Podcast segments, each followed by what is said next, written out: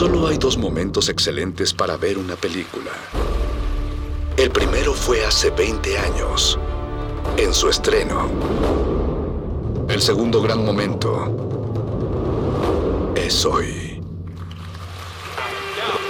De retinas. De, de- de- de retinas. Siento mis células, son códigos galácticos al sonido. extremadamente altas vibraciones.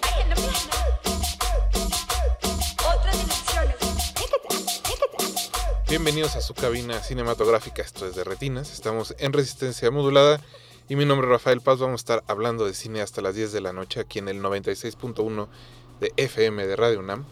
Muchas gracias a los que nos están escuchando, a diferencia de otros martes, a mi derecha está Ignil Yatzamat Ul Contreras, espero haberlo pronunciado bien Ignil. Casi paz, casi. Siempre te cambio el nombre, pero muchas gracias por venir en, en sustitución de Jorge Negrete.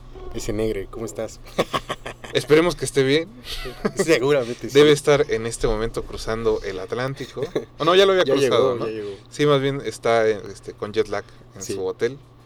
Esperemos que le vaya muy bien en el Festival de Cannes, donde no nos va a contar nada de lo que pasó. Siempre. eh, siempre. Pero pueden encontrar sus reportes casi todos los días en butacancha.com si alguien tiene la curiosidad o el interés. Ahí es donde Jorge va a estar escribiendo. Nosotros vamos a hacer aquí de retinas, mientras tanto. Tenemos un programa especial porque vamos a estar hablando de tres películas de María Félix. Y para eso hemos invitado a Jonas N. Díaz. Jonas, ¿cómo estás? Bien, bien, muchas gracias por la invitación. Ah, muchas gracias a ti por venir. Eh, para, no digamos, para que los radioescuchas entiendan un poco de, de qué dio pie a este programa. Hace unos meses estrenaste tu ópera prima, antes que lleguen los opilotes, en el Festival de Cine de Rotterdam. Y es una película, comentábamos Ignil y yo durante el día, ¿no? que tiene sí, mucha influencia como de Juan Rulfo, del cine mexicano de la época de oro. De hecho, tú y yo hablamos a principios de año Sí. y hablábamos un poco de esas cosas y en específico tiene en su centro un homenaje ¿no? a María Félix, no solo porque sale uno de sus parientes, que quizás es lo de menos, sino porque de verdad hay un interés, digamos, por, por evocar su figura, por evocar lo que significa para nuestra pantalla y es por eso, Jonas, que te hemos invitado hoy a platicar de tres de sus películas. No, muchas gracias por la invitación. Y pues creo que antes de, de entrar, digamos, ya de lleno, pues un poco la curiosidad de saber qué es lo que te gusta de, de la figura de María Félix, qué te llamó ahí para decir que ella sea la figura de mi película. Pues creo que más allá de la figura de María Félix, lo interesante es la figura de la mujer, ¿no? Y cómo se planteaba la mujer en ese entonces y cómo sigue siendo un arquetipo que pues, sigue funcionando hoy en día, ¿no? O sea, el, el personaje que tenemos en esta película es algo que, que trastocó, ¿no? A, a muchas mujeres, lo cual me, me dio mucho gusto. Eh, y aunque sí hace una alevosía a los personajes de María Félix, sigue siendo vital eh, esta capacidad y esta independencia ¿no? que pueden presentar mujeres con la fortaleza como los papeles que interpretaba María Félix, ¿no? Entonces, vaya, se me hace muy interesante. Y que eso está, eso está precisamente en la película. Pues eh, se fue Mauricio Orduña, que es el que está en producción, Arturo González está en los controles, Alba Martínez está en continuidad. Vamos a estar escuchando un poco de música en voz de María Félix, de un disco que se llama La voz de María y la inspiración de Agustín Lara. Es eh, un disco un poco raro porque a María en realidad no le gustaba cantar, decía que no tenía buena voz. Ya lo juzgaremos en el corte musical en cuanto regrese Mauricio. Pero bueno, Mario, ¿tú, tú tienes recuerdos de María Félix. ¿Qué significa para ti María Félix? Pues mi infancia, mi abuelita principalmente. Sí, eh, no sé, a mi abuelita la recuerdo con Pedro Infante y con María Félix. O sea, es, es parte de mi imaginario. Siempre la recordé sumamente, pues muy poderosa, una, figura sumamente poderosa y también como inalcanzable. Siempre, siempre creo que tenía ese halo de todos me ven pero nadie me toca. Es, es curioso porque a veces es como si fuera Greta Garbo, ¿no? Que, digo, Mm, María no, nunca salió de la vida pública del país en realidad. mm. Como Greta, que sí llegó un momento en que dijo, ya tengo cierta edad, no quiero que me vean envejecer, ¿no? Entonces desapareció, Sí, sí. ¿no? Se enclaustró. Pero eh, tiene justo ese asunto de, de María como la inalcanzable, la doña, ¿no? Sí, De eso vamos a estar hablando esta noche. Regresó Mauricio Orduña. Vamos a escuchar un poco de música. Antes de ir al corte musical, les recuerdo que estamos en Twitter, en arroba Rmodulada y en Facebook como Resistencia Modulada. También hay teléfono en cabina si alguien quiere compartir su película favorita de María Félix. es el 55 55 23 54 12, 55 20 55 23 54 12 o 55 55 23 76 82. Esos son los teléfonos aquí de la cabina de Radio UNAM. También antes de ir al corte le mandamos un saludo y una felicitación a Leslie Solís que hoy es su cumpleaños. Felicidades, Les. Esperemos que la esté pasando bien y escuchando de Retinas. Nosotros vamos a escuchar Gotas de Amor de María Félix del disco La voz de María y la inspiración de Agustín Lara, publicado en 1964 por RCA. Regresamos aquí a De Retinas.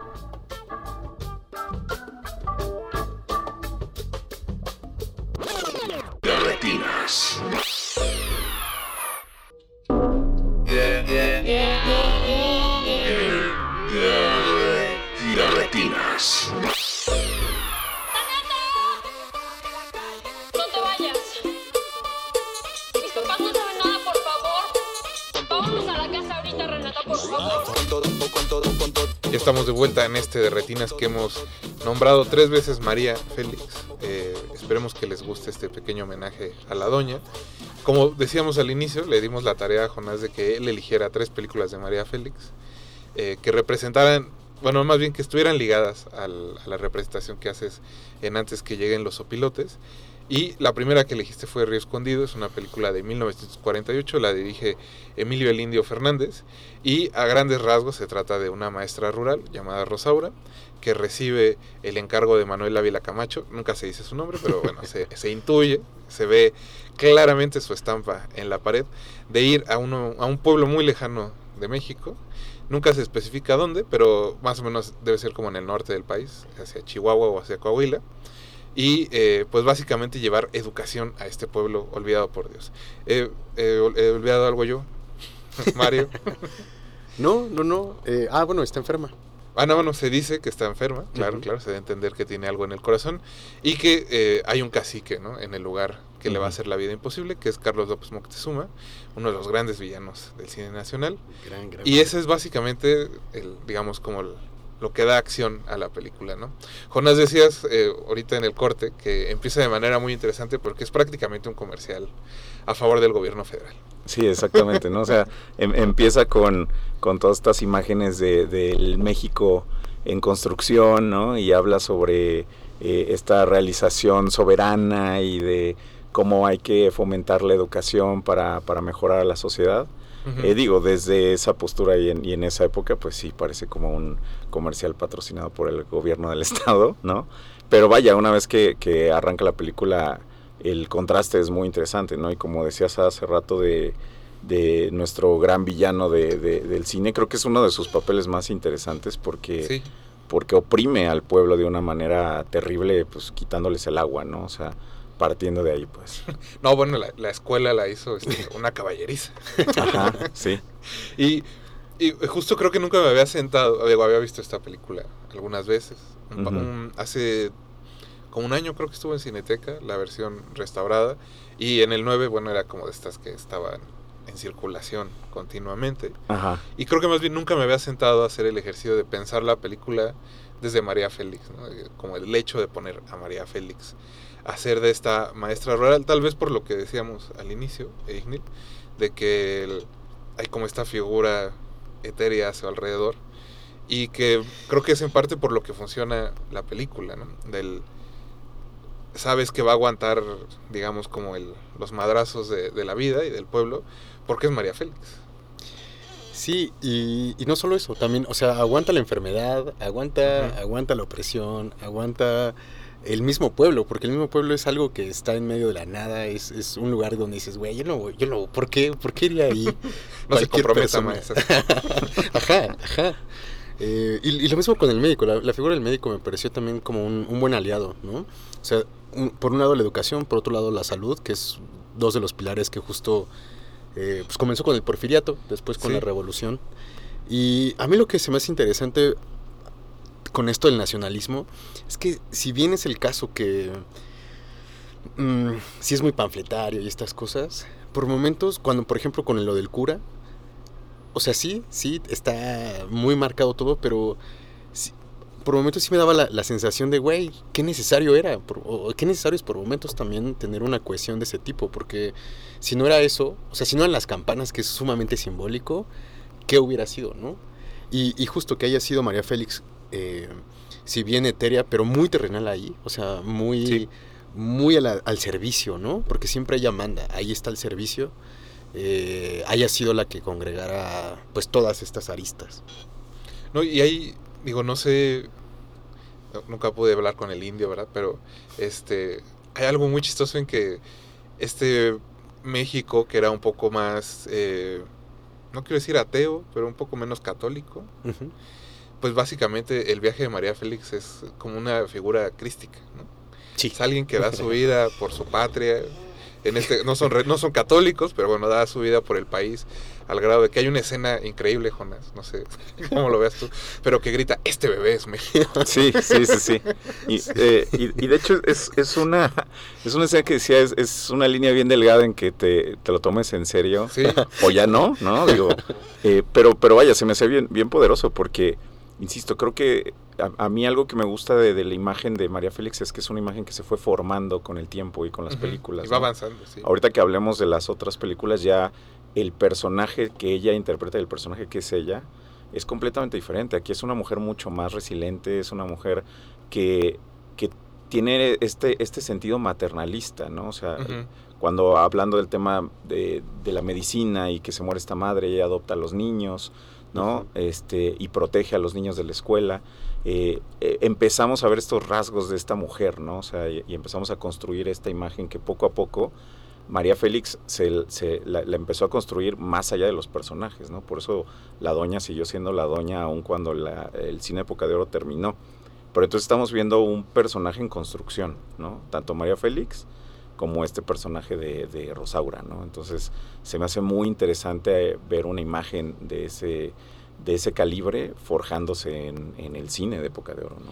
No, y que creo que a veces no- nos gusta quejarnos, ¿no? De que es que solo hay estrellas de cine o las películas funcionan solo porque está la estrella de cine. Mm. Pero aquí creo que sin, sin ella, en realidad habría un hueco muy grande en la película, ¿no? Porque las, las imágenes invitan como a, a evocar figuras. Es como la, la manera, obviamente, en que le gustaba el cine de Einstein a, a Emilio Fernández, pues deja este espacio donde alguien carismático lo tiene que llenar, ¿no? Un actor con menos carisma en la pantalla no, no funcionaría o justo caerías en como, ay, qué ridiculeces son las de esas, ¿no? Pero hay algo en la fuerza de esas imágenes que se combina con, con el rostro de María Félix, con cómo dice las cosas, cómo las hace, que es lo que dices, va, te la compro. Este es el México que necesitábamos. Claro. Pues in- incluso ahora que lo dices, una de las imágenes más características de, de Gabriel Figueroa es esta fotografía de María Félix caminando en el desierto con, Sí, con su maleta y sus mapas, ¿no? Luchando en contra de las adversidades y del viento y a punto de morirse ahí. Y, y- y se vuelve una imagen que también con eso recordamos a Figueroa, ¿no? sí, claro. Entonces, como dices, es- es- son imágenes poderosas que, que- que se quedan en el imaginario del mexicano, ¿no? Y que hoy en día las seguimos contemplando y mucha gente ubica las imágenes aunque ni siquiera haya visto la película, ¿no? ¿Con qué te quedas, Mario? A ver, cuéntame. La, la parte cuando sí revienta la tacha durísimo con este es el niño es México. Es o que, sea, uf, wow. muy bien ahí. Y al mismo tiempo justo. Es como cuando, cuando si bien es, es, es irrisorio por momentos para mí, hay una parte que digo, "Mm", que ha- hace, no, no, no estoy, no, no me quiero poner fascista porque no es el caso, pero sí siento que esa, esa convicción, o sea, güey, ver a alguien con esa convicción así en, en- en docencia o, o pensando que justo su praxis puede hacer una diferencia, no mames, hace falta, o sea, hace falta corazón en, en la praxis de, de nosotros, creo. Sí, el de, a mí me, me da mucha curiosidad, o me da más bien viendo la película pensar en que, el- en que los discursos no han cambiado demasiado. ¿no? Lo que sí ha cambiado es que si alguien quisiera hacer esa película hoy día, no habría, no- y no es por faltarle respeto a ninguna actriz, Sí, ni sí. a nadie, como simplemente porque no hay como este mito, ¿no? como esta persona mito que llene ese espacio. ¿no? Y también ya no hay mitos fundacionales, me parece. O sea, es- estoy de acuerdo como, est- como, como actriz, pues, Ajá. pero también como narrativa. O sea, ¿qué, es, qué, qué significa lo mexicano, no? Es, es, por eso es, es tan importante, me parece, estas, estas películas, porque de alguna u otra forma, sumamente folclórico y sumamente a veces explotado o barroco, hay, hay una búsqueda, hay una sensibilidad. Y creo que ahorita está, salvo algunas excepciones, está muy diluida en, en términos de, bueno, vamos a exponer la violencia y ciertas cosas, ¿no? Hay. hí- Híjole, es que se me enchinó la piel ahorita pensando otra vez en lo de El niño es México. Pero es que ese, ese es como el, digamos, la línea muy delgada en la que, como dices, camina la película, ¿no? Y, y, y pensando en, en- en lo que viene después, también creo que es donde quizá en esos años es cuando... Porque María Félix viene de hacer la diosa arrodillada, ¿no?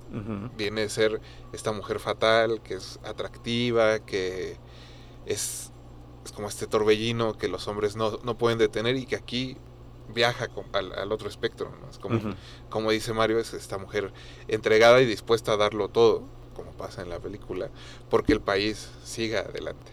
Claro, sí. es, es curioso, pero, o sea, la- las tres películas que vamos a, a platicar tienen un eje muy como no solo María Félix, sino que curiosamente trastocan la historia de México, eh, reconstruyendo la, la imagen social y esta imagen de la mujer, ¿no? En Sí. este caso en particular, pues estamos hablando de una época después de las leyes de reforma, cuando querían justo separar a la iglesia de la educación. Entonces la educación era lo más vital para salvar a la, a la sociedad, ¿no? Y en las otras películas son em- eventos históricos donde vemos una imagen de una mujer que pareciera disonante en ese momento, pero que en el momento en que se estaba viendo la película, llámese 60s o 70s, eh, ya no era tanto, ¿no? Y aún así sigue sorprendiendo, o sea, sigue sorprendiendo esa imagen arraigada a, esa, a ese marco histórico en que colocan estas tres películas, ¿no? Digo, si no han visto ¿verdad? Río Escondido, sugeriría que vayan a verla. Eh, hay una versión en YouTube un poco pateada, pero que aún así hace... es- está la belleza de las imágenes de Figueroa que hace justicia a la película. Eh, y l- pues nada más, como antes de pasar al siguiente corte musical, viéndola, obviamente también me acordaba mucho de este asunto de, de que cuando Buñuel trabajaba con Figueroa, ¿no? Le decía, no hagas tus postales, ¿no? Como, no hagas cosas solo porque sean hermosas. En parte porque a Buñuel no le gustaban esas cosas, ¿no? Y era muy práctico, digamos, como en su puesta en escena. Pero también entiendo el asunto de, de por qué había que hacer estas postales, ¿no? El, eh, hay algo que se queda, que es creo que es lo que hacía referencia Mario. Sí, hay una, o sea, hay un hay una pertenencia a la tierra, ¿no? Y, y recuerdo mucho, al menos en esta y en, en, sí, creo que es Juana Gallo, los, los tiros que, que son con cuatro personas, ¿no? Ahí no tiene nada que, o sea, es como están cuatro personas sentadas y el tiro es como, güey, quédate quieto, vamos a ir a estar tres segundos y es bellísimo y es como, bueno, y después sigue la historia, es como, un- es, es medio disruptivo, pero me parece que eso, eso sigue generando cierta, pues sí, sentido de pertenencia. No me gusta la parte del nacionalismo, pero el sentido de pertenencia me parece que es sumamente necesario. Y esos, esas grandes llanuras, ese desierto, es como, güey, ¿cómo no quererlo? ¿Cómo no? Incluso decir, güey, sí, sí voy a enseñar, voy a darlo todo. Yo también quiero ser maestro rural. No, y bueno, y bueno, nada más añadir también esta escena de, de las vacunas. Mm. Ahora Ah, que- claro. Digo, ahora que, que estuvo lo del COVID y lo difícil que era a veces convencer a la gente que se fuera a vacunar. Claro. El, lo que faltó era que María Félix fuera, ¿no? A jalar las campanas. A doblar las campanas. Eh, Jonás, antes de, de ir al corte, eh, quisieras añadir algo más sobre Río Escondido. Eh, pues, pues nada, creo que em, creo que son esas películas importantes de ver porque justo no- nos, nos arraiga a la, a la tierra, ¿no? Algo, algo que he platicado con mucha gente es eh, tenemos un nacionalismo arraigado a las raíces, no tanto al, al- a- al gobierno, y en gran parte viene con, con esta construcción cultural que tuvimos desde el cine que se creó, ¿no? Entonces, hoy en día tal vez no apreciemos la parte, la parte política, pero la parte cultural es, es vital y es dura y es, y es poderosa, ¿no? Entonces, creo que por eso es una eh, película importante de ver. Así es, es verdaderamente importante. Vamos a escuchar otra canción del disco La voz de María, la inspiración de Agustín Lara. Sigue una cualquiera. Y regresamos para seguir platicando de María Félix aquí en Derretinas. De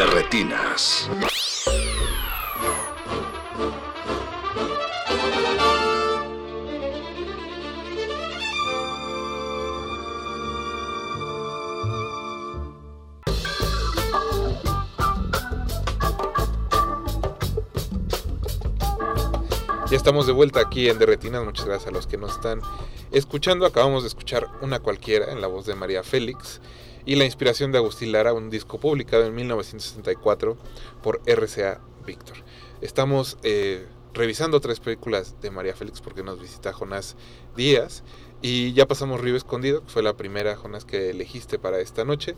La segunda, por orden cronológico, es La cucaracha, que es sobre una soldadera en, en plena revolución, se enamora de un coronel, el interpretado por Emilio Fernández, y surge un, un triángulo amoroso cuando otra viuda de la revolución también empieza a tener ahí, ¿no? Como sus, sus deseos, sus miradas con Emilio Fernández. Esa segunda mujer es interpretada por eh, Dolores del Río.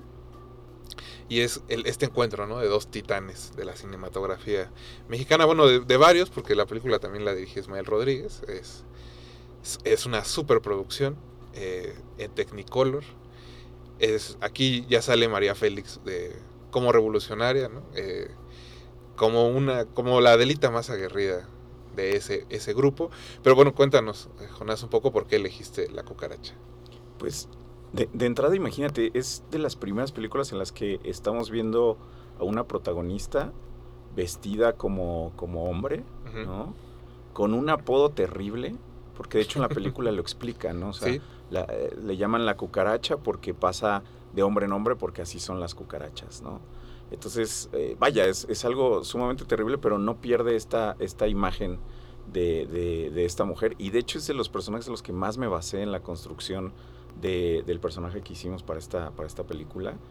Porque justo es una mujer que se ha hecho camino sola eh, y que a pesar de, de la postura de la sociedad, de lo que debe ser una mujer, esta mujer sobrevive, ¿no? A como del lugar.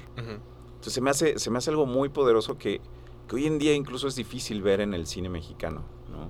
No es tan común, ¿no? Una, una mujer que se hace completamente a su propio camino, ¿no? A pesar de, de los contrastes sociales. Y ahorita decías lo de esta mezcla de, de titanes, ¿no? Que es curioso, pero eh, el mezclar a, a una María Félix con una Dolores del Río, ¿no? Se hizo de una manera extraordinaria porque aparte las dos están muy metidas en, en esta eh, en, en esta imagen que cada quien construyó, ¿no? Sí, El personaje de Dolores del Río es completamente lo opuesto, una mujer que le matan al marido, que está forzada a, a pelear en la guerra y que aparte eh, al principio trata de pasar desapercibida y después empieza a cambiar. Y María Félix es completamente lo, lo opuesto, ¿no? O sea, se la pasa borracha en los bares, tiene a su asistente que le aparta la botella, vaya, o sea, este es, es un personaje sumamente interesante y se me hace muy arriesgado para la época.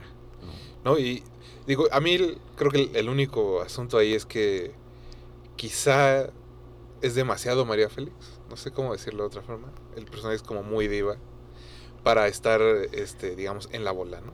O sea, en el, en el desmadre, en el... Hay, hay como ciertas actitudes que creo, yo pensaría, más bien pensaría, que quizá las Adelitas eran diferentes, pero que funciona muy bien, digamos, como a nivel de entretenimiento de la película, ¿no? sobre todo el- en el contraste con Dolores, que es que es muy muy marcado que sea, quieren hacer eso, ¿no? Que son dos mujeres muy diferentes y que eso permite que entiendas que el, el indio tiene intereses por las dos, ¿no? Y el indio me refiero a Emilio Fernández, por si alguien está escuchando y se saca de onda. Pero sí, eh, justo justo eso, Ignil. Sí, pues justo a mí esta película fue la que se me hace, pues no sé, más cotorra, ¿no? O sea, hay, hay un momento en el que dices, "Bra, jaja, Ismael está haciendo cosas chistosas. Creo que eh, yo por momentos, pues no es que me distraiga, pero sí entro mucho ya en el, como si fuera parte de la misma, o sea, hay una cosa medio caótica, ¿no? El mismo ritmo, los mismos cortes. De repente se vuelve, se, se diluye, ¿no? Eh, y creo que justo Ma- María Félix está, está, está muy arriba, es- está muy incluso disonante. Eh, y en, en esos términos me gusta mucho el, el- la- la- el contrapunto de, de Dolores del Río. O sea, creo que justo eh, por momentos siento que María Félix está haciendo sátira y, y Dolores está actuando, ¿no? O sea, como que la siento mucho más cercana. Lo que no me gustó, o sea, ya en breve, lo que no me gustó es que al final eh, María Félix llegue, o sea,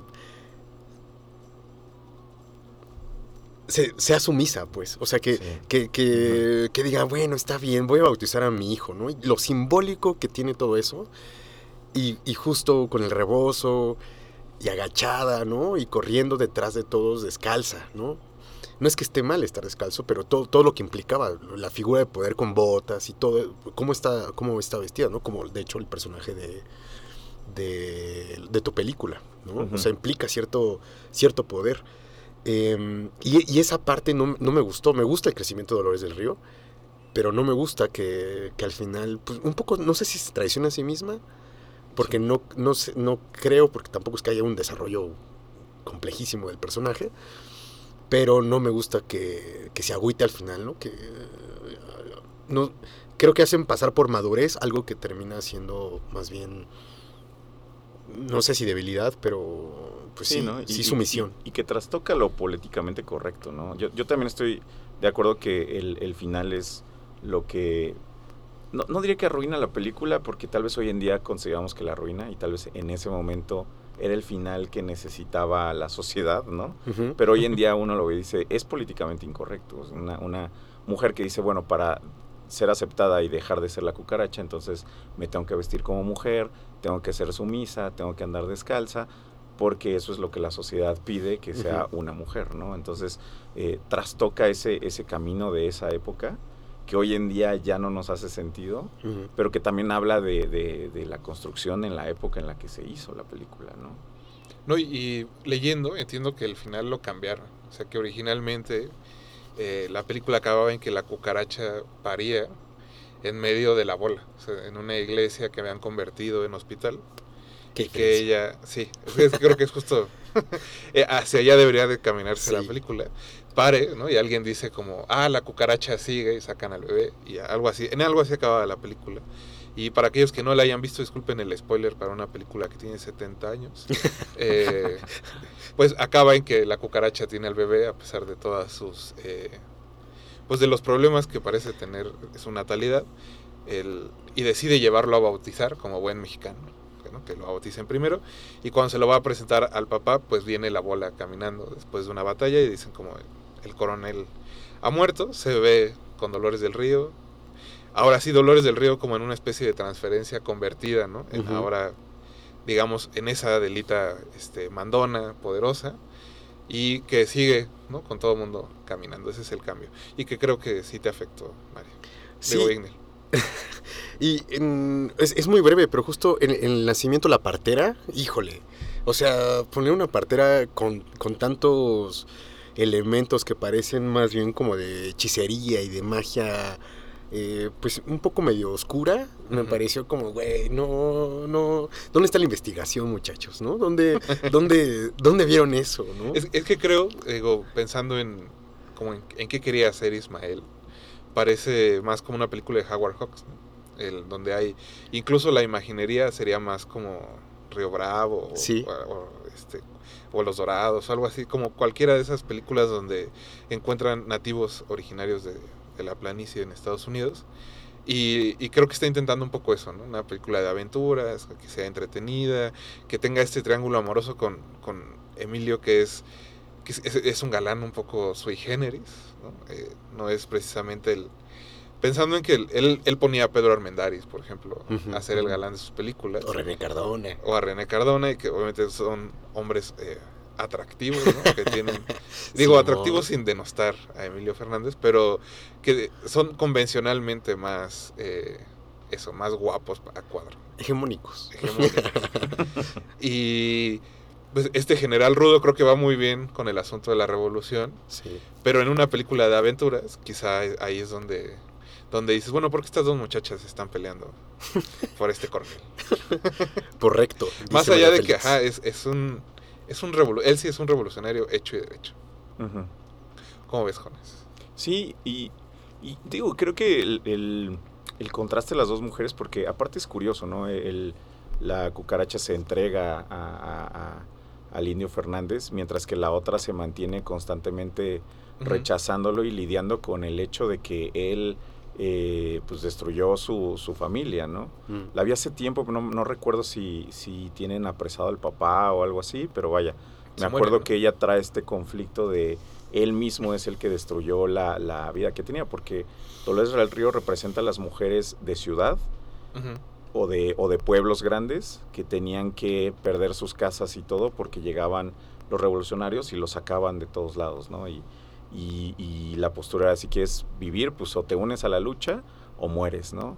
Eh, entonces, vaya, el, el- digo, más allá de la parte cómica y sí estos contrastes como de tono, eh, a mí me llama mucho la atención el, el, el colocar a las mujeres en ese lugar, ¿no? A diferencia de, de, la, de las otras películas de, de la época, ¿no? Que son mujeres que sufren, resilientes. Aquí estamos hablando de una mujer que lucha por recuperar su vida pasada y otra que, que lucha por obtenerse ese respeto, ¿no? Entonces, eso se me hace bien interesante.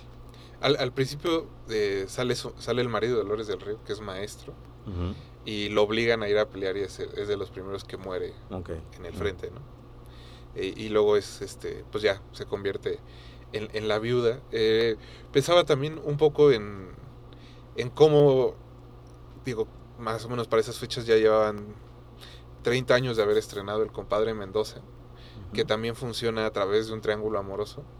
En ese caso de, pues de un hombre muy ventajoso que cambia de bando conforme llegue alguien a su rancho y un revolucionario revolucionario que es del que se termina enamorando precisamente su mujer porque es, es un hombre puro. Y, y en ese término de, de pureza, justo el, o sea, ju- justo Dolores del Río es, es al principio una mujer sumamente pura y su esposo a través de, o sea, el, el tema de la, de la educación en México sí era importante porque justo en, en Río Escondido la, la maestra también era pura, ¿no? Era, era- o sea, con, con ese retrato de Benito Juárez atrás era como yo estoy diciendo solamente, no puedo decir otra cosa que no sea la verdad, ¿no? Y justo cuando le dice, mi esposo puede ayudarte de otras maneras que no sea peleando, y sea, el indio dice, ni siquiera le responde, ¿no? O sea, hay, hay siento que hay una, una romantización, hay, hay un sentimentalismo y una romantización acerca de lo, pues de lo puro, ¿no? Y creo que por, que por momentos, por eso a mí la película se me hace, pues eso, divertida, porque no hay es muy dicotómica, es muy, muy antagónica también, ¿no? Y a mí me gusta mucho más que se, que se, que se entrecruce, ¿no? Que se pierdan ciertas cosas. que se extienda. Pero bueno, creo que ese, ese es el objetivo al final, Sí, sí, de- en específico de la cucaracha, hacer algo, algo divertido. sí. Y incluso con este trajecito que se pone María Félix, va, va a tono, ¿no? Eh, citaban hace rato esta escena del bar que le dice te encargo la botella, que imagino para el, el- ¿de qué año es esta película? ¿El 58? Sí, el 58, no, el 59. Era algo bastante atrevido, que una, digo, había bares donde no podían entrar mujeres. Entonces el ver en la pantalla a María Félix, precisamente, siendo María Félix como, tráiganme la botella y me la guardan además, Claro. era, era poderoso. Y lo disruptivo que ella era, porque no sé si se acuerdan que cuando ella va por la botella, ella tiene una cruz de oro Ah, Ah, sí. y claro. se la da a- a- al del bar y este le dice que, que no la puede aceptar por un tema religioso, ¿no? Y ella di- y, y- y le, le da a entender así como es es es es, es un, es de mala suerte, ¿no? Hacer uso de eso y aparte quien lo tenía, pues seguramente era religioso y decía, pues religioso no, se murió y yo tengo su cruz, entonces... Si era tan chingón, ¿por qué se Sí, o sea, murió? o me vendes la botella o me la, o me la das, este... No, pues se la invita mejor. ¿no? Exacto, y entonces se la acaba invitando, pues. Entonces, e- esa imagen disruptiva que ella hace, se me hace, se me hace fabuloso, pues. E- Es una película muy entretenida que también pueden ver en YouTube. Eh, creo que de esta hay un DVD por ahí perdido, de esos que editó el IMCINE. porque ganó varios Arieles de estas eh, ediciones que hizo las ilustraciones Magallanes. Así que todavía lo pueden eh, conseguir.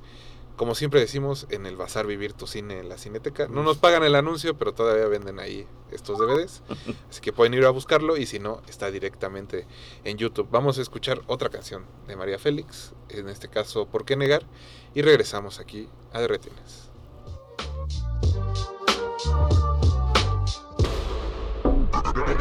De retinas. Siento mis células, son códigos galácticos al sonido. Extremadamente altas vibraciones. Ay, no, Otras dimensiones. Y estamos de vuelta aquí en el 96.1 FM. Muchas gracias por escucharnos en Radio UNAM. Estamos repasando tres películas de María Félix. Ya hablamos de Río Escondido, que fue es de finales de los años 40, del 48, de La Cucaracha del 59 y la última elección de Jonás es Juana Gallo del 61. Esta es una película dirigida por Miguel Zacarías, también con fotografía de Ga- Gabriel Figueroa y trata sobre una mujer de campo que eh, después del asesinato de su papá y de su hermano, decide tomar las armas y se convierte ¿no? prácticamente en coronel de la Revolución Mexicana. Hay que decir que es un personaje de la vida real. La verdadera Juana Gallo odiaba esta película.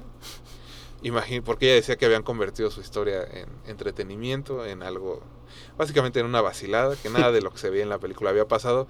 Pero un mensaje para Juana, un abrazo, pero qué entretenida película. Entretenimiento de calidad. Aquí creo que María Félix está maravillosa. Eh, ella es el conducto de la película.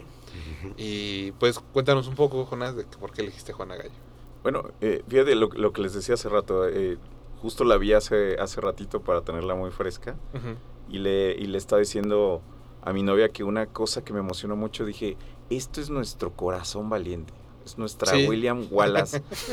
y, y- y- y incluso históricamente, ¿no? También William Wallace no tiene mucho que ver con lo que ves Con la en- en, película. Corazón Valiente.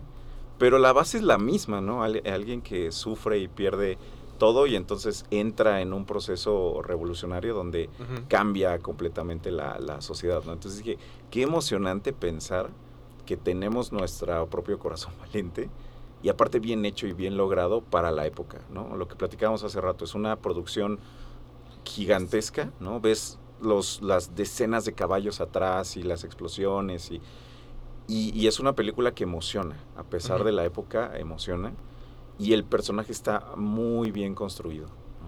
¿no? Y, y digo, dos dos grandes directores son los que dirigen las primeras películas que elegiste, ¿no? Emilio Fernández, que es figura mítica del cine, Ismael no se diga. Y curiosamente Miguel Zacarías quizá no tiene ese mismo estatus eh, de, de gran cineasta del país, pero sin duda era un realizador muy eficiente, con un gran ojo para las imágenes. Y aquí aprovechando muy bien pues la química que tiene María Félix con todos los hombres que se le cruzan, incluso los que son malos. Y además de eso, el guion, o sea, tiene unas frases lapidarias. El de Juan Lagallo aprendió a matar, güey. No, y cuando esta que anotabas hace rato de la, la muerte de un cobarde no equivale a la de dos valientes. Que en cuanto lo dices, dices, "Ah, yo también voy a tomar las armas para seguir a Juana Gallo. Cabrón, es- esas frasecitas, o sea, es un gran guion. Y justo, el, el- a mí me gusta que eh, de alguna forma con, con Juana Gallo se congreguen tres tipos de amor, ¿no? El de, el de López Tarso, que es como muy, muy inocente, muy, Muy amistad, bien incondicional.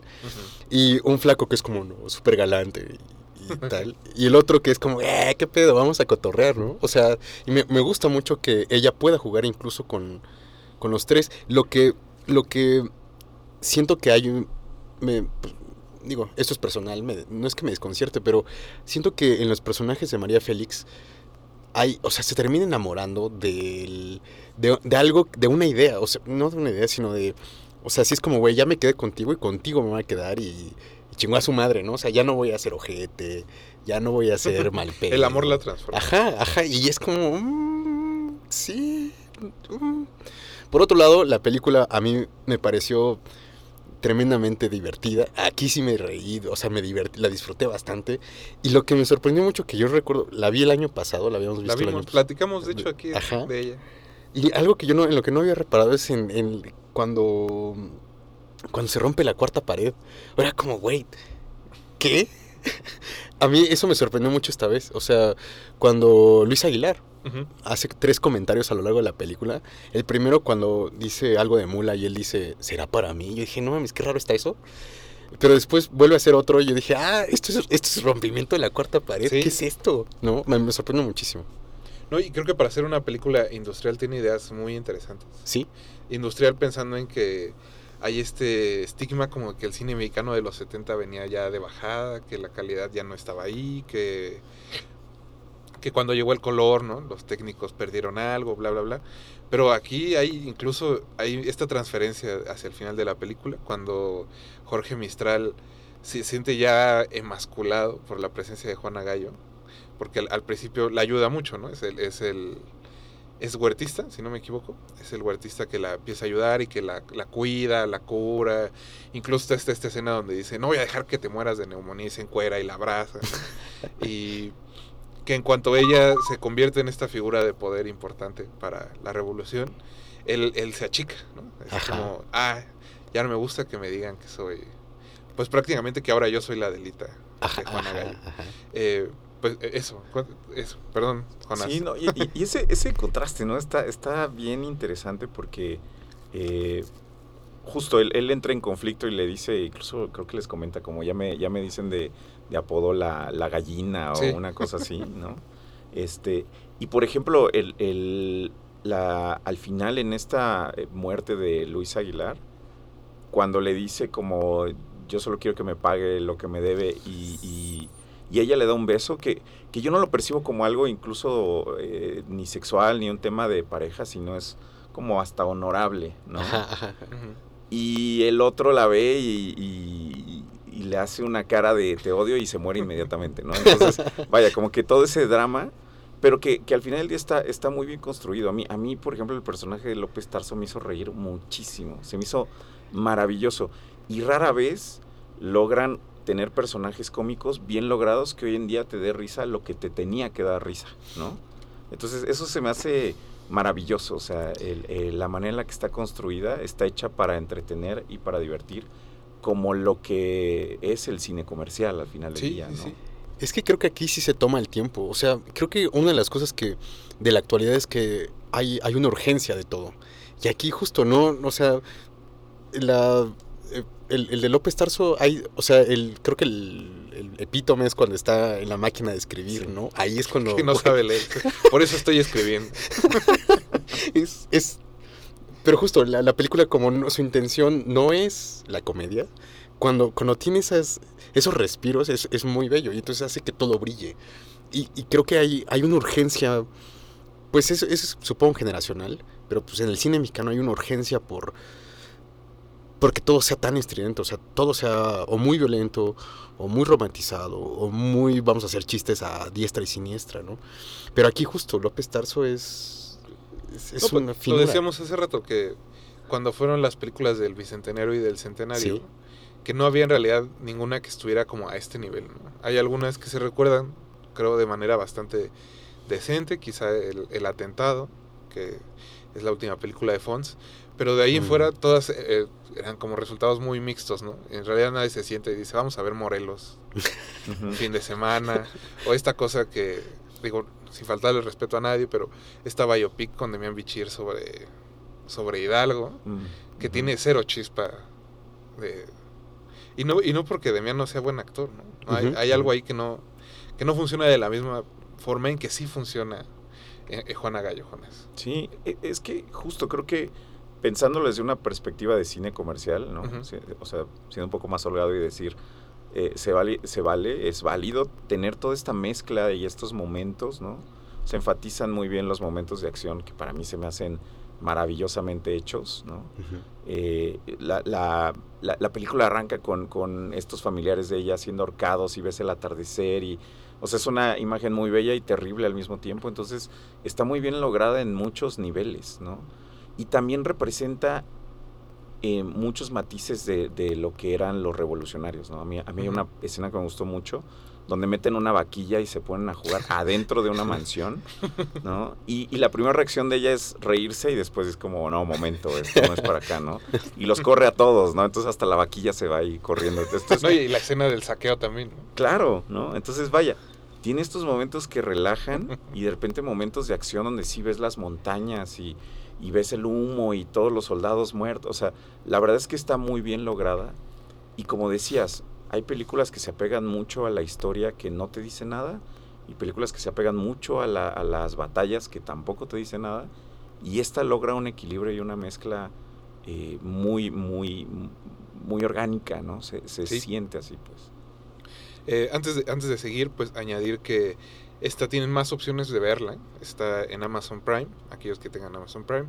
También ahora hay una, una aplicación que se llama Butaca TV. No estamos haciendo anuncios porque en realidad nadie nos paga, pero está ahí en Butaca TV. Y Butaca TV también tiene su canal en YouTube.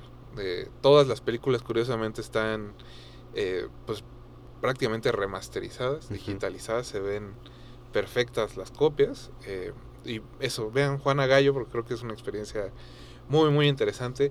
Eh, Jonás, antes de que se nos termine el programa, porque ya se está yendo el tiempo, ¿dónde podemos, o dónde pueden los radioescuchas encontrar información de antes que lleguen los opilotes? Bueno, pues de entrada ya en, en IMDB vamos colocando toda la información conforme va saliendo. Ya ha habido también varios eh, reportajes y, y entrevistas de lo que hemos hablado. Eh, en nuestras redes sociales, que es eh, Sopilotes Película, en Instagram. Ahí también mantenemos al tanto de las, de las noticias. Y, este, y pues ahorita tratando de hacer nuestra entrada a México. ¿no? Esperemos que pronto esté en algún festival. Digo, esperamos en la Ciudad de México porque es nuestro, pues lo más próximo que tenemos, pero en cualquier parte del país creo que será una buena experiencia si se dan la oportunidad de ir a ver antes que lleguen los opilotes. Jonás N. Díaz, muchas gracias por haber venido esta noche. Muchas gracias. Muchas gracias por habernos permitido revisar tres películas de María Félix, que creo que no se había dado la oportunidad, así que muchas, muchas gracias. Ignil, muchas gracias por haber reemplazado a Jorge. a ti, pues. Espero que lo hayas disfrutado también. Bastante. Estuvo Mauricio Orduña en la producción, Arturo González en los controles. Los vamos a dejar con Raquel Miserashi. Viene, sálvense ustedes y recuerden que están en resistencia modulada y que tenemos una cita el próximo martes para hablar de cine aquí en Derretinas. De retinas.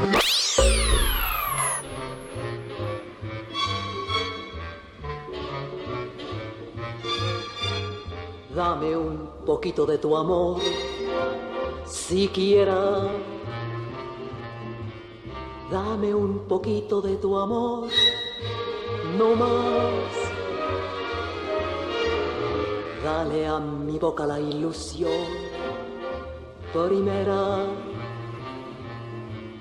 Es el beso que nunca olvidarás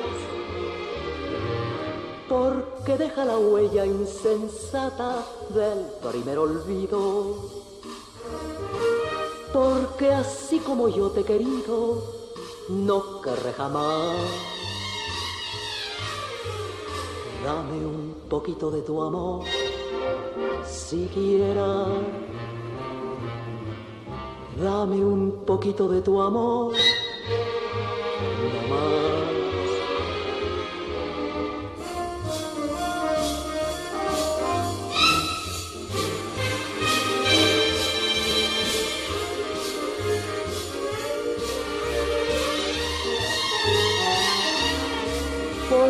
Porque deja la huella insensata del primer olvido.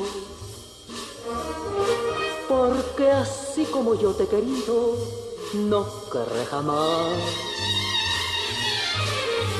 Dame un poquito de tu amor, siquiera. Dame un poquito de tu amor, no más.